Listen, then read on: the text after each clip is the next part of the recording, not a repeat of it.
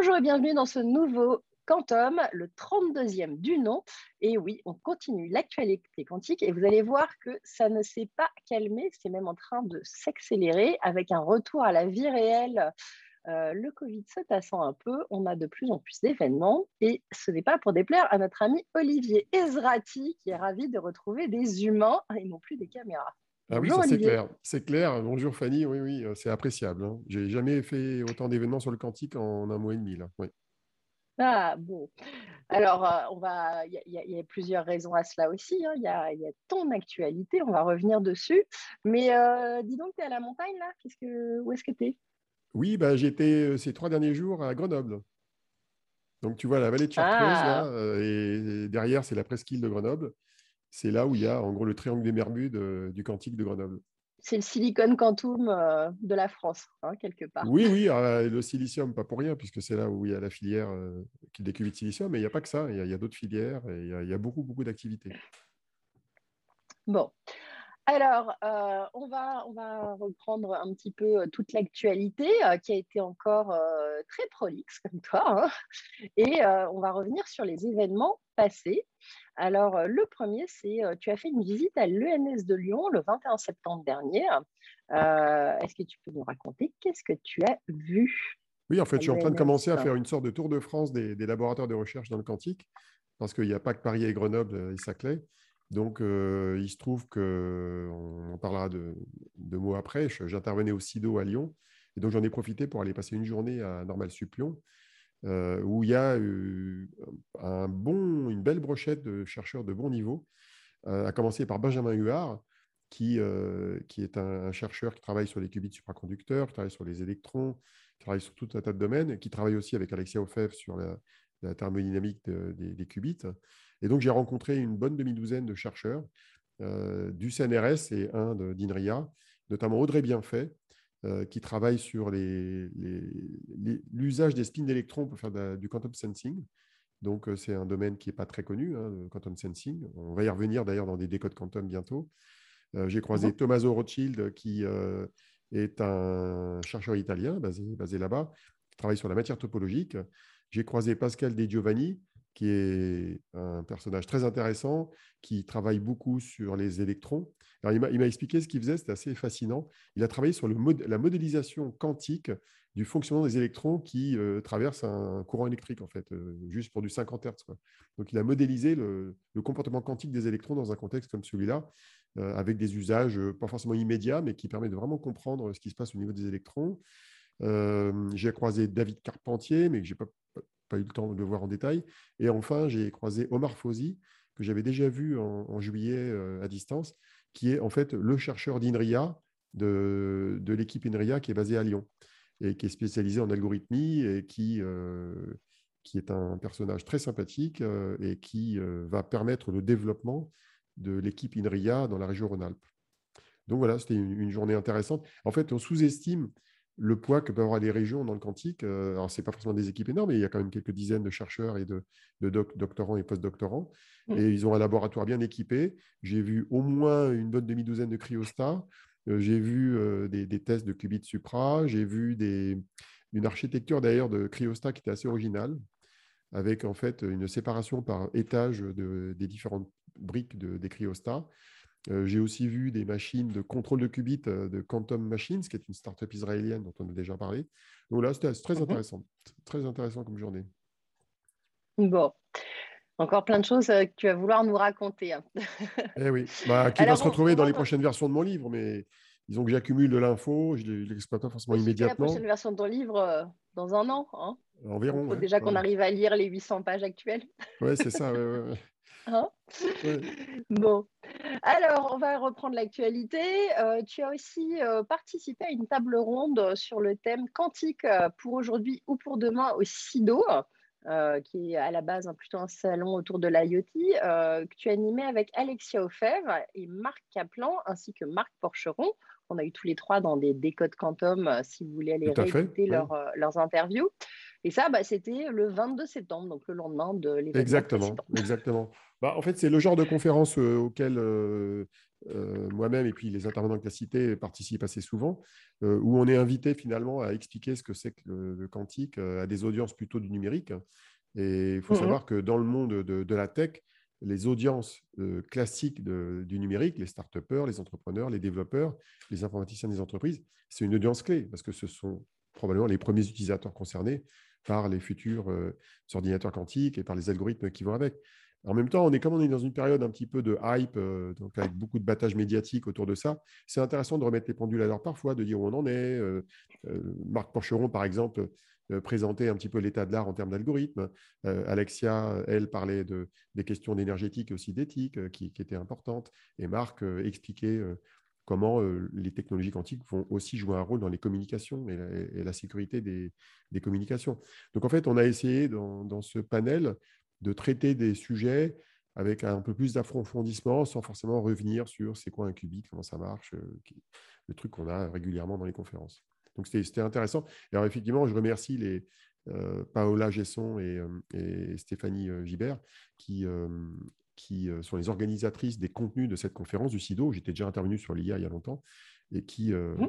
qui ont permis euh, cette, cette, session qui était en plénière. Donc, c'était sympathique de pouvoir voir du monde dans ce contexte-là. Bon. J'aurai l'occasion le 9 novembre prochain de parler aussi quantique au CIDO à Paris. et mélangé à d'autres domaines scientifiques d'ailleurs. Oui. Exactement, ce sera plutôt les nouvelles explorations de l'infiniment petit à l'infiniment loin, et on va aller jusqu'au fin fond de l'espace. Euh, alors, on va revenir sur l'autre actu. L'annonce du PEPR, le programme d'équipement prioritaire de recherche quantique, par Frédéric Vidal le 23 septembre à Grenoble. Là aussi, pas mal de choses ont été dites. Alors, je vous rassure, on ne va pas faire tous les jours entre le 22 septembre et aujourd'hui, hein. mais il se trouve que ces trois événements se sont mmh. suivis. Euh, non, ça se calme, oui, oui. Le mois de septembre, la dernière semaine de septembre a été très, très chargée. Elle a été bien remplie. L'annonce du PEPR. Bah, c'était important parce que c'était la première fois qu'un membre du gouvernement prenait la parole depuis euh, l'annonce du président de la République euh, le 21 janvier dernier sur le, les avancements du plan. Alors peut-être qu'il y a eu des Cédrico qui, qui, a intervenu au moment d'un partenariat signé avec les Hollandais début septembre. Mais là, mmh. c'était une occasion pour la ministre de la Recherche de, parler d'un jalon important qui était la mise en place du programme de, donc de financement de la recherche fondamentale dans les technoquantiques, qui est un programme de 150 millions, alors qui lui-même est découpé en plein de petits morceaux, euh, pas forcément détaillés d'ailleurs dans la, prise de parole. Et euh, on pense qu'une partie de ces financements vont arriver dans, dans, les organismes de recherche, hein, c'est le CNRS, le CEA et, le, INRIA, euh, sachant qu'il y a une partie de ce financement qui va donner lieu à des appels à manifestation d'intérêt, des appels à projets de l'ANR, et une partie qui va être gérée directement par les, organismes de recherche. Et donc, il y avait la ministre qui intervenait à Grenoble, donc c'était intéressant de valoriser aussi l'écosystème de Grenoble, en présence des trois patrons des, grands organismes de recherche, et avec les interventions bah, rebelote d'Alexia qui était là aussi, Alexia Ofev, qui a représenté le CNRS, Omar Fauzi le même que tout à l'heure qui a représenté INRIA, et Silvano De Franceschi qui lui a représenté le CEA, qui fait partie de l'équipe euh, des qubits silicium avec euh, Maud Vinet. Et il y avait aussi la présentation du, projet entrepreneurial de Nicolas Roch, dont je pense euh, qui est du CNRS aussi, et dont on aura l'occasion de parler plus tard, qui est un projet extrêmement intéressant que je suis en train de creuser en détail, qui, fait partie de ce qu'on appelle les technologies habilitantes. C'est-à-dire les technologies qui permettent à des qubits de fonctionner, ou autre chose d'ailleurs de quantique de fonctionner, mais qui ne sont pas forcément les mêmes quantiques. En l'occurrence, là, c'est quand même un peu quantique, mais on verra. Voilà, voilà. Bon.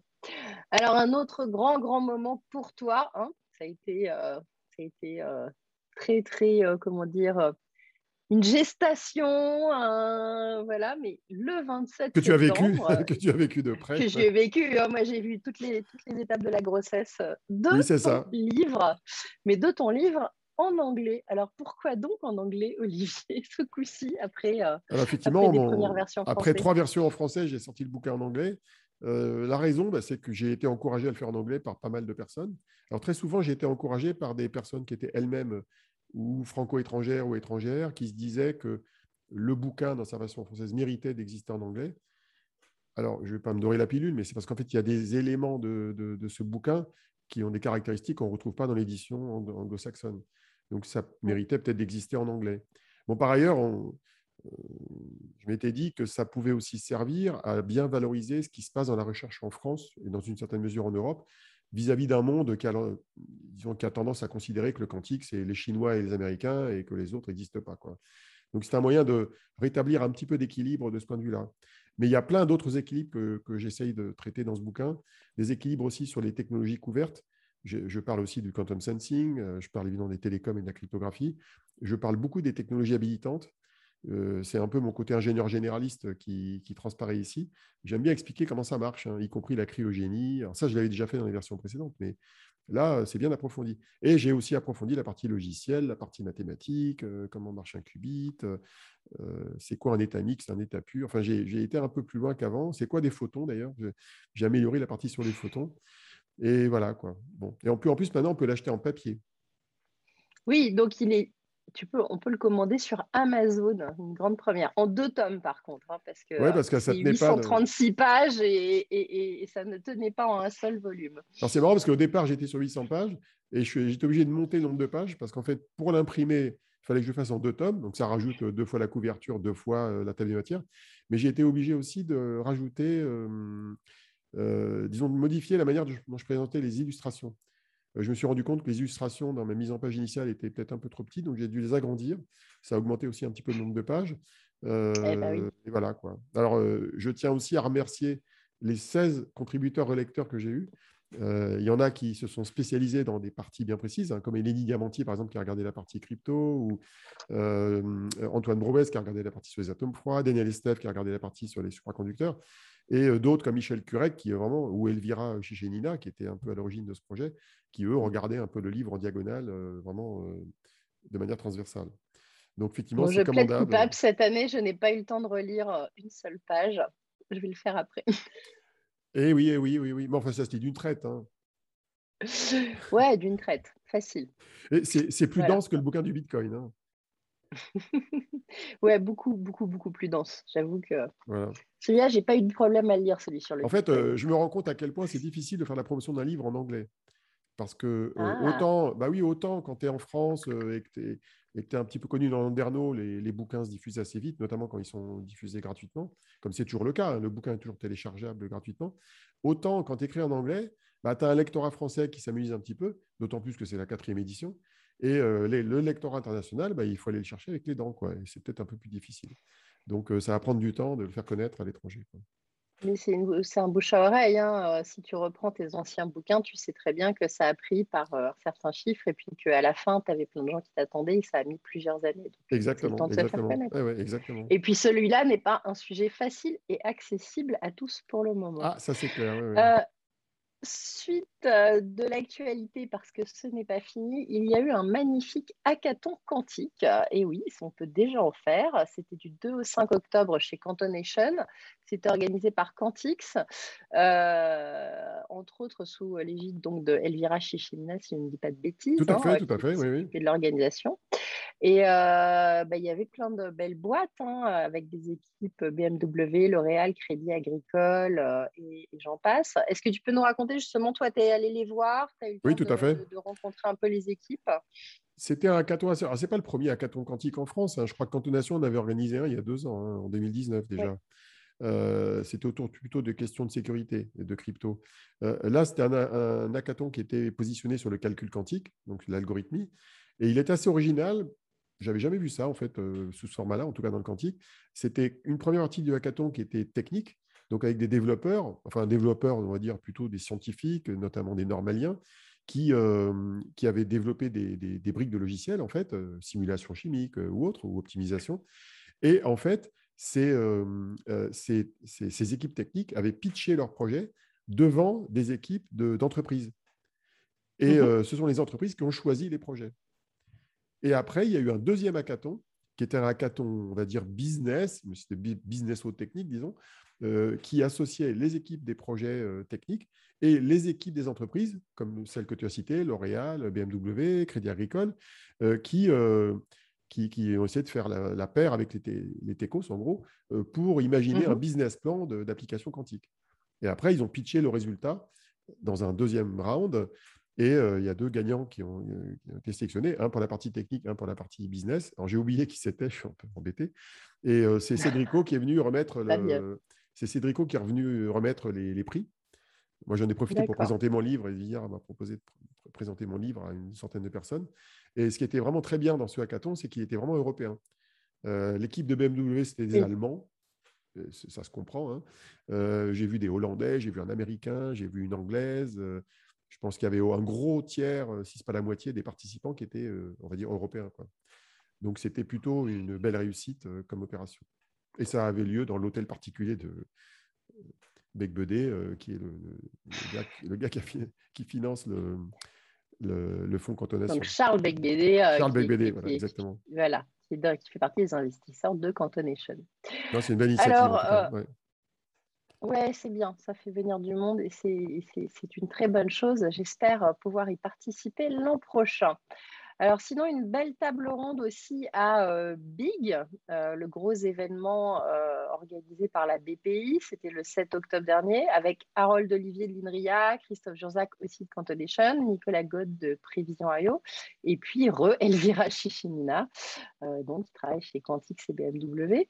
C'est toi qui as animé cette table ronde. Mmh. Quel en était le sujet du coup? Bah, C'était un sujet qu'on ne traite pas très souvent, qui était le logiciel quantique.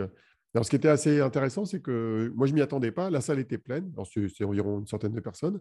Euh, je me bah, disais. Bon, quand même, il y a toujours du monde. Hein. Ouais, enfin, c'était le matin à 10 h. Euh, je ne sais pas. Je me disais, bon, j'étais un peu dans les spectatives. Ah, euh ouais, ouais, non, mais le retour à la vie réelle, on le sent vraiment. Ouais, ouais on sent que les gens, veulent, veulent voir. Voilà. Et il y a de la curiosité pour le sujet. Et donc, on a eu donc, du monde. Euh, j'ai fait ma petite enquête auprès des participants pour voir d'où ils venaient. Et c'était un peu des newbies, entre guillemets, des gens du monde du numérique en général, mais qui, qui découvraient le sujet.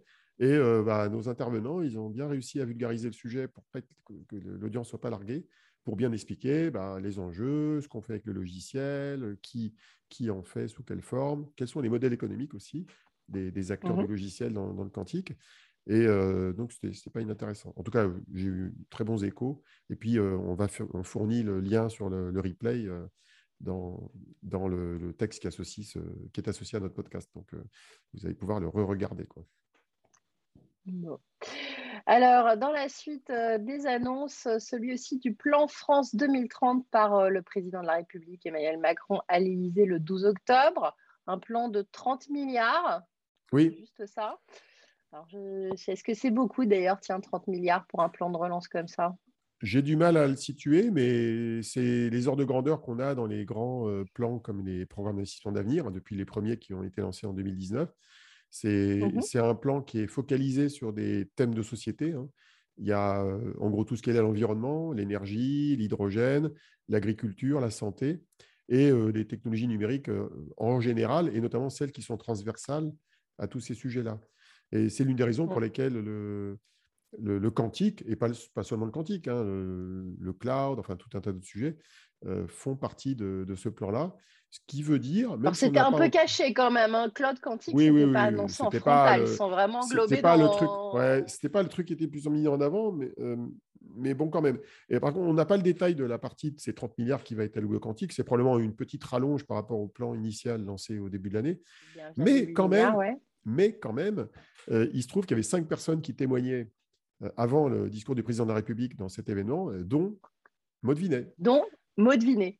Voilà. Et donc, alors Maud Vinet, elle n'intervenait pas uniquement parce qu'elle parlait du quantique, parce que c'est son dada, mais elle intervenait parce que c'était là, elle était mise en avant comme étant la personne qui incarnait en fait l'ingénieur, la chercheuse, potentiellement entrepreneuse, avec d'autres personnes qui étaient le patron d'une grosse boîte, FIV, une boîte industrielle, il y avait un investisseur, il y avait un étudiant, je crois, une cinquième personne, j'ai oublié qui c'était. Donc, euh, elle incarnait euh, plus généralement le, la figure de, de, l'ingénieur et du chercheur qui fait avancer la science. Et donc, elle a eu l'occasion de mmh pitcher devant le président, avec qui elle avait dîné la semaine d'avant d'ailleurs, euh, son projet de qubit silicium. Donc, c'était une belle mise en avant néanmoins de, du calcul quantique. Alors, la télé n'a pas forcément diffusé ce truc-là, mais en tout cas, ça a été vu des 150 personnes qui étaient dans la salle, qui sont des personnalités de, des VIP, comme on dit dans la tech. Donc, c'était bien, c'était bien. Cette mise en avant était, intéressante. Bon. Euh, et puis, euh, alors encore un autre événement, la journée quantique minalogique le 14 octobre, une journée sponsorisée par Atos avec des interventions de Philippe Buick, Xavier Vigourou et Sabine Caravel. Euh, tu avais aussi une keynote un petit peu originale sur les avancées dans les calculs quantiques des 12 derniers mois. Euh, et puis, on y retrouvait encore des gens comme Marc Porcheron ou euh, sur le sujet de la chimie, Jérôme Bicard de Solvay. Bah, c'était un bel événement. c'était un bel événement. Il a été diffusé en ligne. Hein. Il y a. Oui, il y a du beau monde. Bah, il y aura un replay. Hein. Ça fait partie des événements qui vivent par le replay, en fait, hein, maintenant plus que par l'événement lui-même. Euh, c'était intéressant. Bon, c'est intéressant parce que j'intervenais dedans, donc je ne vais pas dire que c'était nul, mais, mais bon, j'ai fait un keynote qui était relativement original parce que je traitais des, avancées sur effectivement 12 mois de, calcul quantique. Euh, il y avait euh, trois sessions relativement classiques, mais quand même intéressantes sur les, les applications du calcul quantique. Il y avait aussi une session intéressante avec des représentants de Air Liquide de Teledyne et de hum, Radial, qui sont trois sociétés qui sont présentes dans la région de Grenoble, sur ce qu'on appelle les techno-habilitantes, donc dans la cryogénie, mmh dans la connectique, ainsi que dans les composants électroniques euh, qui euh, servent à piloter les qubits. Donc ça, c'était assez original. Et puis, il y avait un point euh, sur la formation. C'est un sujet extrêmement important dans le, calcul quantique. on sait qu'on a des enjeux très importants de formation, de, on va dire, du monde du numérique, et aussi bien des formations initiales, euh, et des formations continues. Et ça, c'était présenté par euh, Nacho euh, Echnim, qui est du LIG, donc laboratoire d'informatique de Grenoble, qui est associé à l'ENSIMAG, et de Franck Balestro, que je connais très bien, qui est, qui est à cheval entre l'Université de Grenoble-Alpes, UGA, et l'Institut Néel du CNRS. Et donc, ils ont présenté les initiatives locales qui sont assez synchrones d'ailleurs avec d'autres initiatives qui ont lieu à, droite à gauche, comme à Saclay avec le, programme Artec. Euh, et euh, le grand souci, c'est comment on met en place des, formations, euh, notamment continues. Il y avait aussi Neil Abrou, le coordinateur du plan quantique, qui intervenait pour, en gros, en session de questions-réponses pour faire le point sur le, plan quantique. Et, une session qui était animée par Anna Mingouzi, que j'ai découvert à cette occasion-là, qui est une directrice de recherche au CNRS à l'Institut Néel. Et puis enfin, il y avait un point sur les écosystèmes régionaux et ça m'a permis de découvrir euh, à la fois des gens que je connaissais déjà, comme Re-Alexia Ofev de Grenoble et Lynn Diamanti qui représentait Paris, mais aussi Philippe Bouillet euh, de Bordeaux euh, et une représentante aussi de l'écosystème de l'Occitanie. Donc, ça, permet ça permettait d'avoir une vision assez transversale des écosystèmes scientifiques régionaux dans le domaine du quantique. Donc, c'était sympa comme événement. Donc, bientôt, rendez-vous dans les replays sur YouTube. On, essaiera de vous remettre tous les liens. Alors, on va aller de l'autre côté de la planète, parce que vous avez vu que tous ces événements bah, se passaient en France quand même. C'était euh, une actu très dense, hein, juste sur notre territoire. Mais il se passe aussi des choses aux États-Unis. Euh, dont une conférence à l'Université de Maryland les 12 et 13 octobre sur l'investissement dans les startups quantiques. Euh, justement, cet écosystème des startups, comment il se développe euh, par rapport à chez nous et par rapport aux États-Unis Ils sont plus actifs Il y en a beaucoup bah, dans plus le monde, ouais, dans le monde, ils se développent bien puisque les dernières études présentées à cette occasion-là montraient qu'il y avait de, de 4 à 5 milliards de dollars qui avaient été investis live to date hein, dans les startups du quantique. Alors évidemment, on a remarqué principalement les, grosses levées de fonds de Psyquantum, de IonQ, euh, récemment Rigetti qui vient d'annoncer un SPAC. Parlé, ouais. Mais SPAC, c'est nouveau. Hein. Le SPAC de Rigetti a été annoncé euh, la semaine dernière ou celle d'avant. Euh, ça bouge beaucoup. Et on est en pleine, on est en plein dans le hype, c'est-à-dire qu'il y a plein de boîtes qui se créent, il y a des financements en veux-tu en voilà, parce qu'il y a beaucoup d'argent. Et c'est marrant de voir qu'il y a une conférence dédiée à ce truc-là qui a duré deux jours quand même. J'ai commencé à regarder un bout, j'ai pas pu tout voir. Il y avait un certain Robert Koenig, qui est un, analyste allemand, qui faisait un point de toute la data associée aux investissements. Euh, bon, c'est intéressant de voir comment c'est pris et comment c'est présenté. C'est un petit peu enjolivé la manière dont c'est présenté, mais euh, c'est marrant. Et, ce qui est intéressant aussi, c'est de voir que le, ça avait lieu à l'Université de Maryland, qui vient de créer un laboratoire commun avec IonQ, qui est en fait une spin-off de cette université. IonQ, c'est le leader mondial en gros des qubits euh, à ions piégés. Euh, qui a levé plus de 650 millions. Euh, et euh, donc, en fait, ils se sont réassociés à l'université dont ils sont issus pour créer un laboratoire conjoint. C'est original comme structure. Et il y a aussi un accélérateur de start-up qui est, qui est créé à l'occasion. Et donc, en gros, c'est un écosystème qui se structure de manière assez solide. Il y a un, autre écosystème du même genre qui est développé aux États-Unis à Chicago, dans un truc qui s'appelle Chicago Quantum Exchange. voilà, mmh il y a pas, les initiatives qu'on a avec Grenoble, Saclay, Paris, euh, ou même en Angleterre où il y en a beaucoup, bah, elles se reproduisent dans d'autres pays qui essayent de structurer leurs écosystèmes à l'échelle régionale. Bon, bah, écoute, c'est bien. On a fait le tour enfin des événements passés. On va passer aux événements à venir. Et euh, vous allez voir qu'il y en a encore. Donc j'espère que vous êtes prêts euh, soit pour aller faire une pause euh, sur votre podcast, soit pour réenchaîner sur une bonne demi-heure avec notre ami Olivier. Non, j'espère pas une demi-heure, mais on en a pas mal. Alors, une conférence euh, aux États-Unis avec les vendors euh, du quantum computing. Ce sera les 17 et 22 octobre. Et on devrait y retrouver Pascal et XBlue, euh, qui interviennent. Olivier? Qu'est-ce que c'est? Ben oui, alors, ça, c'est. alors ça dure.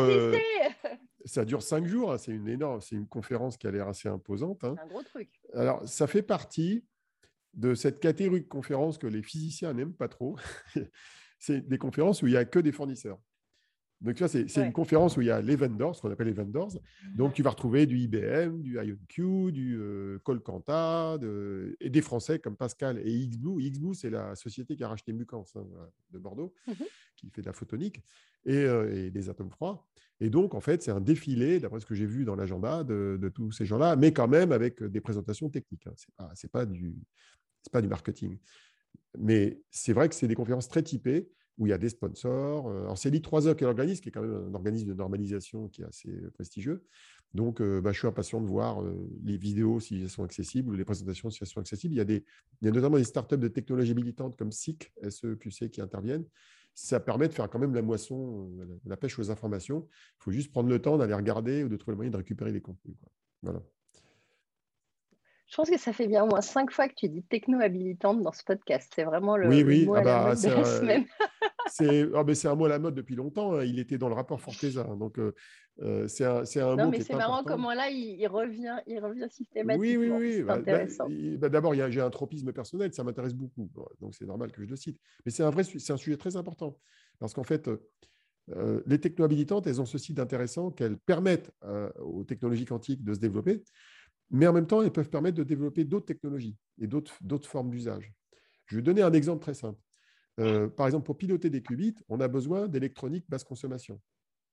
Mmh. Notamment euh, l'électronique qu'on met dans les cryostats à basse température. Cette électronique basse consommation, euh, c'est probablement la, seule voie possible pour faire du scalable quantum computing. C'est ce qui permettra d'avoir beaucoup de qubits dans, les cryostats, pour les qubits supraconducteurs et, et, silicium notamment. Et il se trouve que ces technologies d'électronique basse consommation pourront servir indépendamment du calcul quantique. Donc leur développement va peut-être être accéléré par le calcul quantique, mais il aura des usages hors du calcul quantique. Donc c'est un bon exemple de complémentarité technologique. Et c'est même par certains côtés le plan B du quantique. si jamais le quantique ne marche pas, il y aura au moins ça qui marchera. Donc, euh, par il y aura au moins des, choses qui vont en sortir. Voilà, il y aura des retombées euh, technologiques euh, pas inintéressantes. Alors, on continue avec un colloque Foundation of Physics à l'ENS. On revient à Paris du 28 au 30 octobre. C'est soutenu par CIRTEC il comprendra une importante partie consacrée à l'information quantique.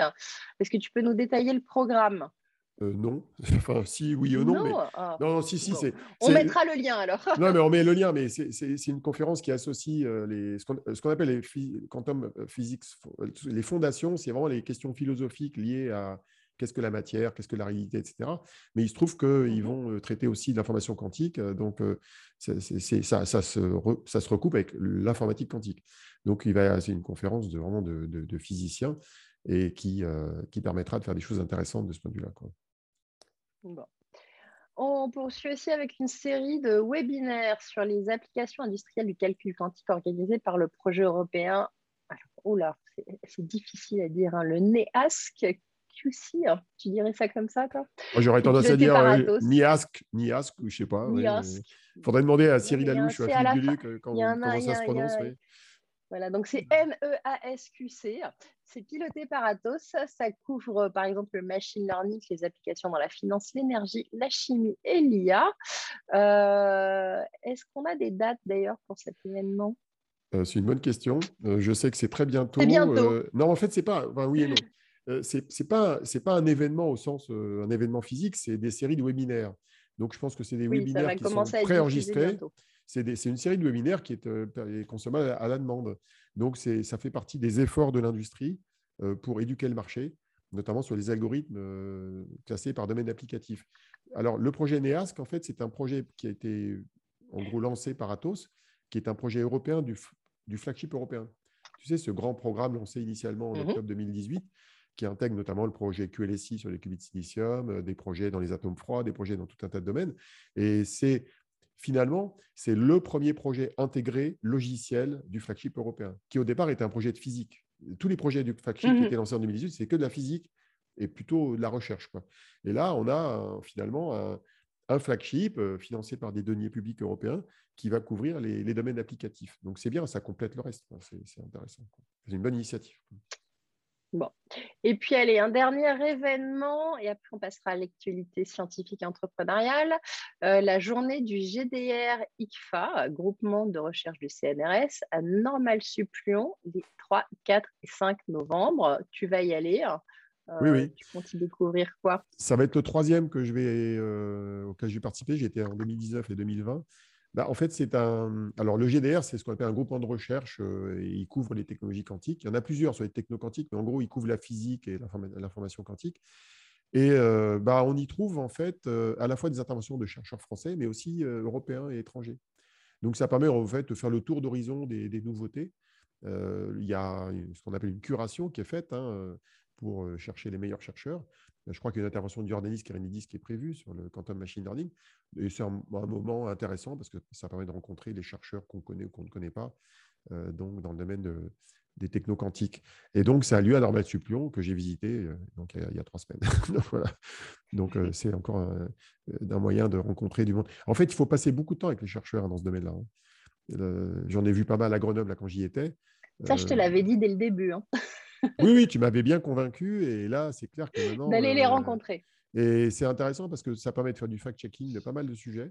Euh, je ne vais pas citer tous ceux que j'ai vus euh, mercredi, jeudi, vendredi, mais, mais ça a permis de rechecker plein de trucs sur les qubits, sur les annonces des fournisseurs, sur les annonces des uns et des autres.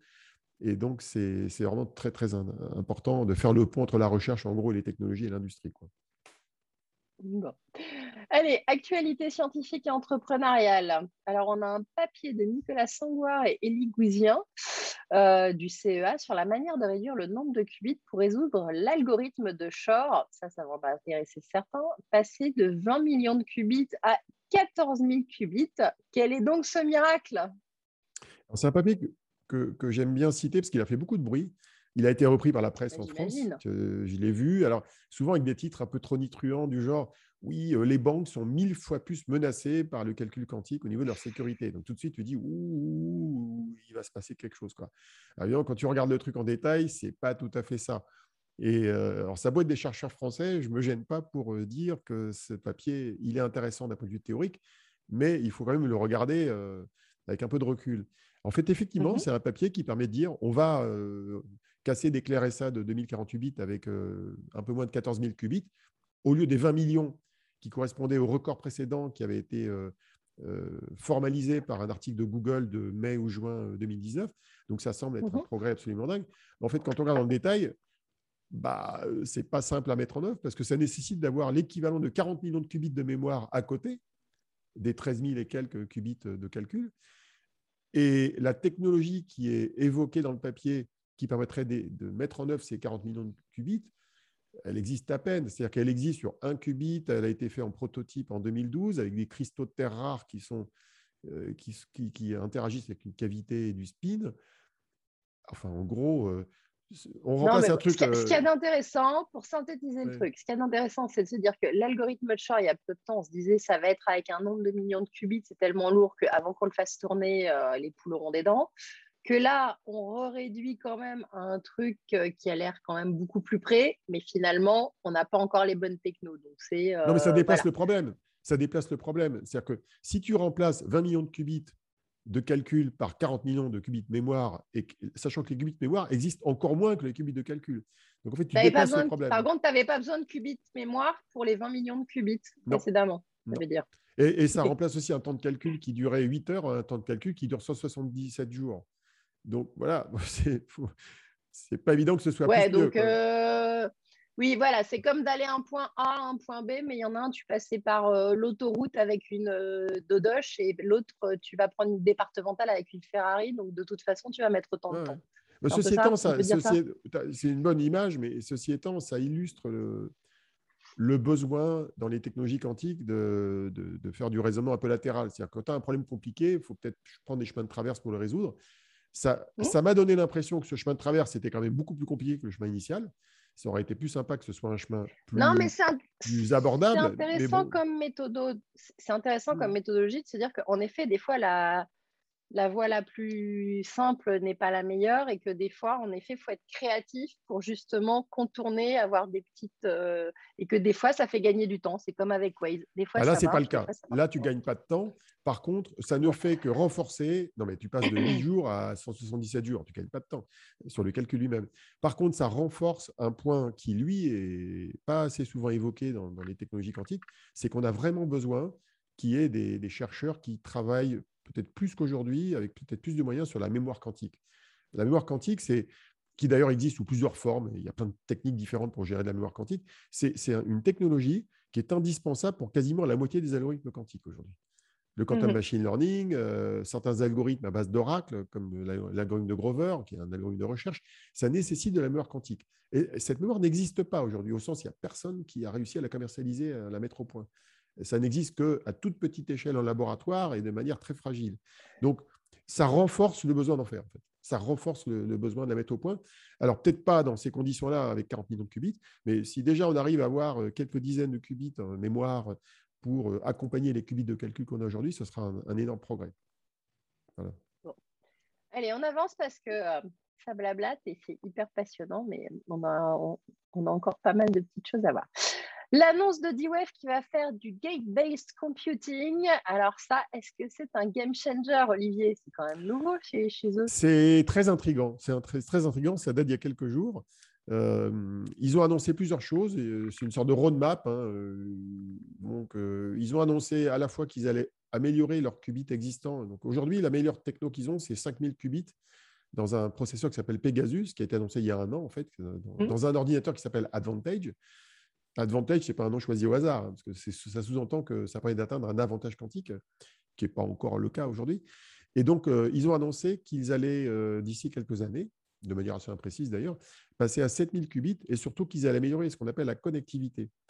Euh, la connectivité, c'est-à-dire c'est le nombre de qubits auxquels chaque qubit est connecté.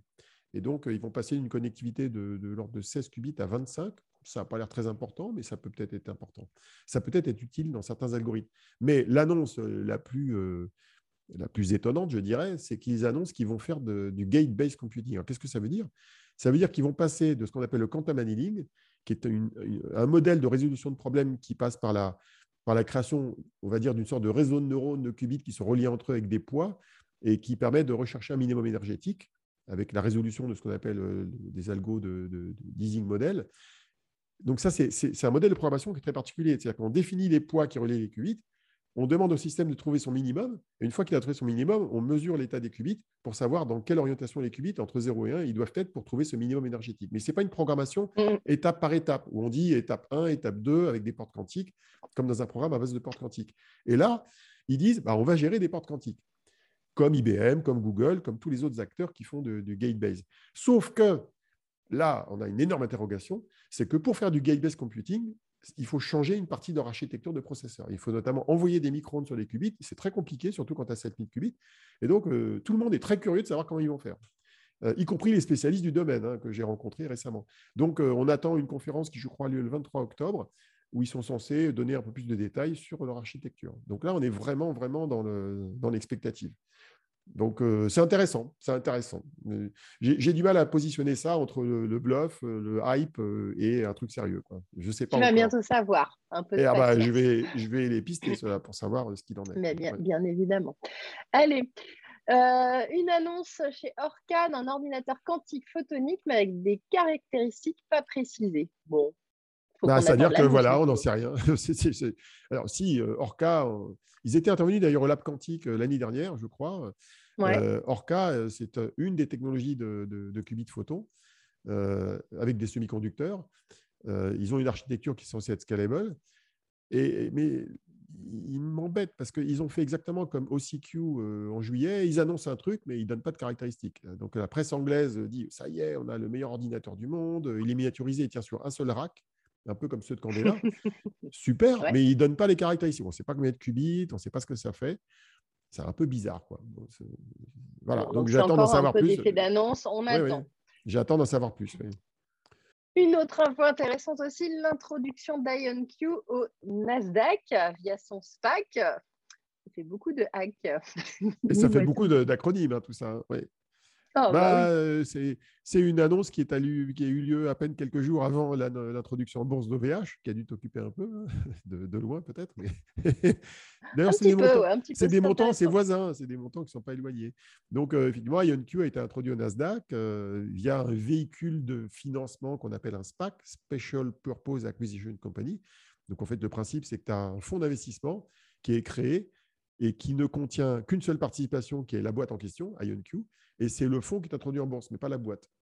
Donc, ça permet de lever de l'argent de manière classique, mais de, contourner les obligations réglementaires, notamment de, publication de, compte rendu d'activité. De transparence. Donc, en gros, euh, le SPAC, euh, bah, tous les trois mois, il doit donner euh, des éléments assez simples sur la valorisation de sa boîte, mais probablement, j'imagine, moins d'éléments détaillés sur les activités de la société qui est dans le portefeuille. Et bah, c'est la première fois qu'une entreprise du quantique a été introduite au Nasdaq. Donc, c'est un symbole assez important ça montre que ça continue à, évoluer. Ceci dit, dans IonQ, ils font beaucoup de promesses. Euh, j'attends de voir les résultats. Mais, mais c'est avec Psyquantum, euh, la société euh, quantique, qui est la mieux financée par des fonds privés aujourd'hui dans le monde. Bon, et on continue du coup avec les levées, hein, avec QCware qui lève 25 millions de dollars. C'est pas rien. C'est pas mal parce que c'est une boîte de soft. IonQ qu'on a cité avant ou Psyquantum, c'est des boîtes de hard. Donc, quand tu as, une boîte de soft qui lève quelques dizaines de millions de dollars, c'est plutôt un signe intéressant. Bon, et QCware, c'est une des boîtes du logiciel quantique qui est la plus ancienne. C'est là d'ailleurs où travaille euh, Jordanis Kerenidis. Il développe des logiciels, notamment dans le quantum machine learning, dans l'optimisation. Euh, il développe aussi des briques de middleware, on pourrait dire, des, briques, des, briques intermédiaires. Bon, bah, ça veut dire qu'il y a des investisseurs qui croient que, qui pensent que le logiciel quantique euh, d'avenir. Donc, c'est bien. C'est un bon signe. Et puis, dernière actu, et oui, ça va enfin se terminer ce long podcast d'actualité quantique avec un partenariat de l'Université de Singapour et Thales dans les capteurs quantiques. Bah oui, on n'en parle pas assez souvent, mais euh, les capteurs quantiques euh, jouent un rôle important dans, les techno quantiques. Euh, c'est un domaine important. Pour l'instant, les analystes, ils ont tendance à considérer que c'est un petit marché par rapport au calcul. Mais enfin, en pratique, je pense que dans les 3 à 4 ans qui viennent, ça, sera peut-être le plus gros marché. Et Thales, euh, dont on a déjà parlé il y a quelques temps. L'année dernière, on avait reçu Daniel Dolphy hein, dans Décode Quantum, euh, qui est de TRT, donc les labos de Thales qui sont à Palaiso. Bah, Thales s'associe avec l'Université de Singapour, NUS, pour développer notamment des capteurs quantiques. Et je crois qu'il s'intéresse aussi à des questions de cryptographie quantique. Donc c'est intéressant parce que ça montre que les entreprises françaises comme Thales sont amenées aussi à bâtir des partenariats de recherche avec d'autres laboratoires que les laboratoires français. Alors, il y en a qui pourraient euh, peut-être s'en offusquer, mais je pense que c'est euh, utile d'avoir une approche internationale euh, pour développer les technologies. Ça n'empêche pas que Thales est aussi partenaire de plein de, laboratoires en France, notamment sur le plateau de Saclay.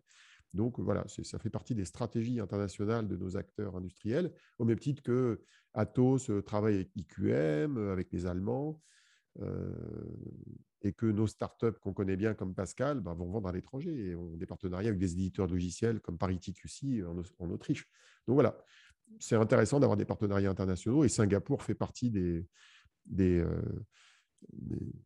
je dirais des pivots, euh, en tout cas en Asie, avec une concentration euh, très forte de, ressources quantiques, notamment liées au centre de, recherche quantique CQT qui a été créé il y a, il y a près de 14 ans. Bon, eh ben, écoute, merci Olivier. Je crois que ça y est, on a fait le tour de toute notre actualité. C'était donc un mois de septembre et un début d'octobre très, très bien rempli. On revient dans quelques semaines pour la suite de l'actualité quantique. Euh, vous allez encore nous retrouver. Et puis, on, vous allez bientôt retrouver aussi les décodes quantum. Ça redémarre euh, avec un épisode très bientôt avec Frédéric Grossan à retrouver sur French Web. À très vite. Salut Olivier. Eh oui, ça s'arrête jamais. Au revoir.